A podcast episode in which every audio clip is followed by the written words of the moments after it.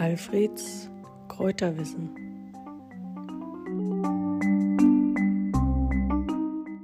Ja, wenn Gäste ins lange Haus kommen, werden, werde ich oft gefragt, seit wann es den Alfriedländer Kräutertee gibt. Und da sage ich dann so, naja, so ungefähr seit 25 Jahren oder seit 30 Jahren. Da wurden wir nämlich Rentner und hatten mehr Zeit für Flora und Fauna. Und äh, damit nicht Langeweile aufkommt, haben wir also angefangen, Kräuter zu sammeln. Meine liebe Frau, die hat auch gesagt, wir müssten mehr Kräutertee trinken und äh, hat dann Kräutertee gekauft.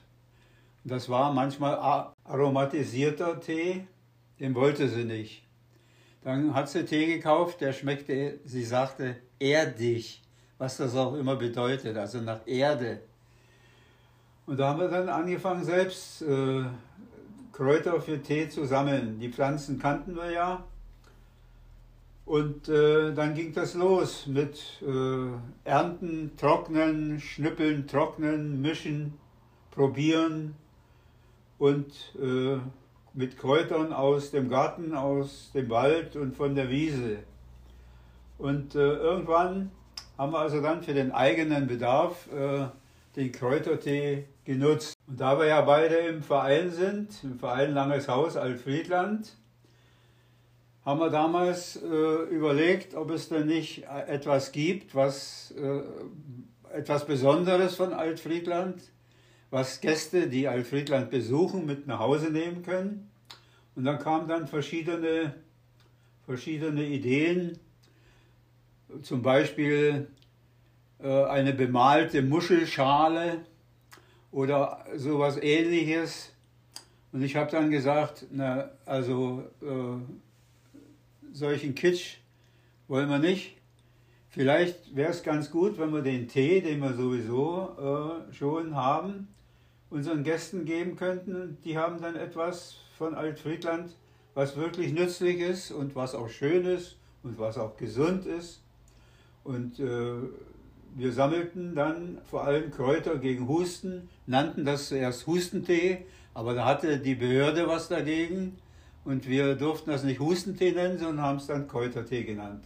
Obwohl nach wie vor vor allem äh, Kräuter drin sind, die äh, man oder die also einen Tee ergeben, den man bei Erkältung trinken kann, bei Husten zum Beispiel.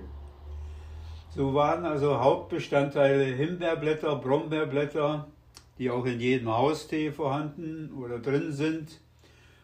Es kam dann dazu Lindenblüten, Holunderblüten und später auch die schwarze Johannisbeere, die hier überall im Wald oder im Erlenwald wild wächst. Ja, außerdem kam noch dazu Spitzwegerich, Weißdorn, Gänseblümchen und äh, ähnliche Kräuter. Damit der Geschmack ein bisschen äh, pfeffriger wird, kam dann Thymian, Isop, Oregano aus dem Garten mit dazu. Und so sind es insgesamt so 20 bis 30 verschiedene Kräuter, die im Altfriedländer Kräutertee enthalten sind. Der Altfriedländer Kräutertee schmeckt nicht jedes Jahr gleich. Warum? Naja, manchmal gibt es wenig Spitzwegerich, aber viel Lindenblüten. Mal gibt es Mal kommt man nicht dazu, genügend Himbeerblätter zu sammeln. Dafür sind es mehr Brombeerblätter. Und so schmeckt eben der Tee nicht in jedem Jahr gleich. Genauso äh, wie der Wein vom Weinberg nicht jedes Jahr gleichen, den gleichen Geschmack hat. Ja, der, der äh, Kräutertee sollte natürlich auch nach etwas aussehen. Er sollte nicht nur gesund sein und einigermaßen schmecken, sondern er sollte auch ein bisschen freundlich aussehen, ein bisschen bunt aussehen. Und dazu wurde, kam dann als, als blauer Bestandteil die Malve. Die Malve, die haben wir also nicht aus dem Feld geholt oder aus dem, von der Wiese, sondern aus dem Garten und haben die dort angebaut im Garten, die mauretanische Malve. Und die äh, gibt also dem Tee die blaue Farbe, vor allem wenn man den Tee in einer Glaskanne aufbrüht, dann wird das, der Tee erst blau oder blau zwischen blau und grün. Und dann wird er allmählich braun. Und wenn er so zehn Minuten äh, gezogen hat, dann ist er fertig, dann kann man ihn also trinken.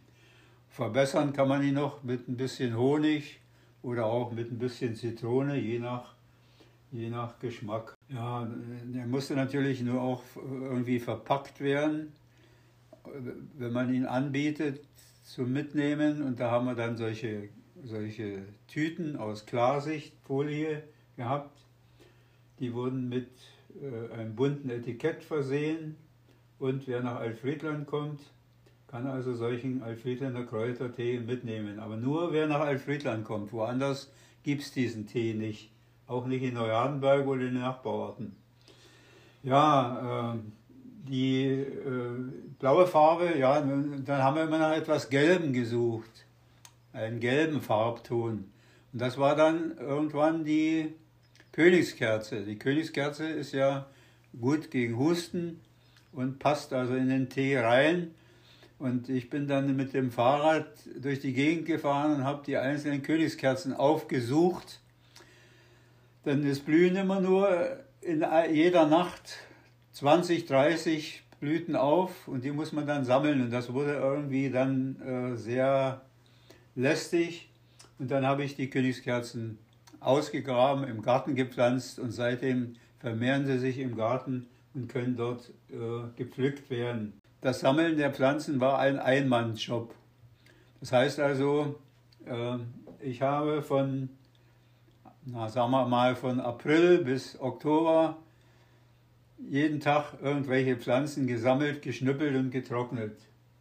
Und äh, im Winter dann von Oktober bis, bis zum Frühjahr wurde dann gemischt eine große Aktion, alle diese Kräuter zu mischen und dann eingetütet. Das war die Winterarbeit. Nun ist ja der Alfredländer Kräutertee eigentlich nicht meine Sache allein, sondern eine Sache des Vereins.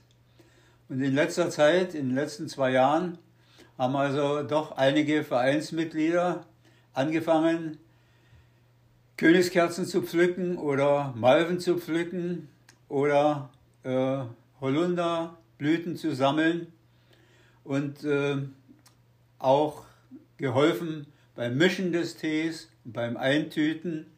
Und äh, ich habe doch irgendwie die Hoffnung, die berechtigte Hoffnung, dass, wenn wir nicht mehr sein werden, es immer noch den Alfredlander Kräutertee in Alfredland gibt.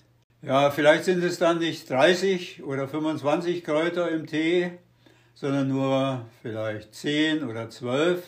Aber er wird dann noch genauso gut schmecken wie der alte Alfredländer Kräutertee.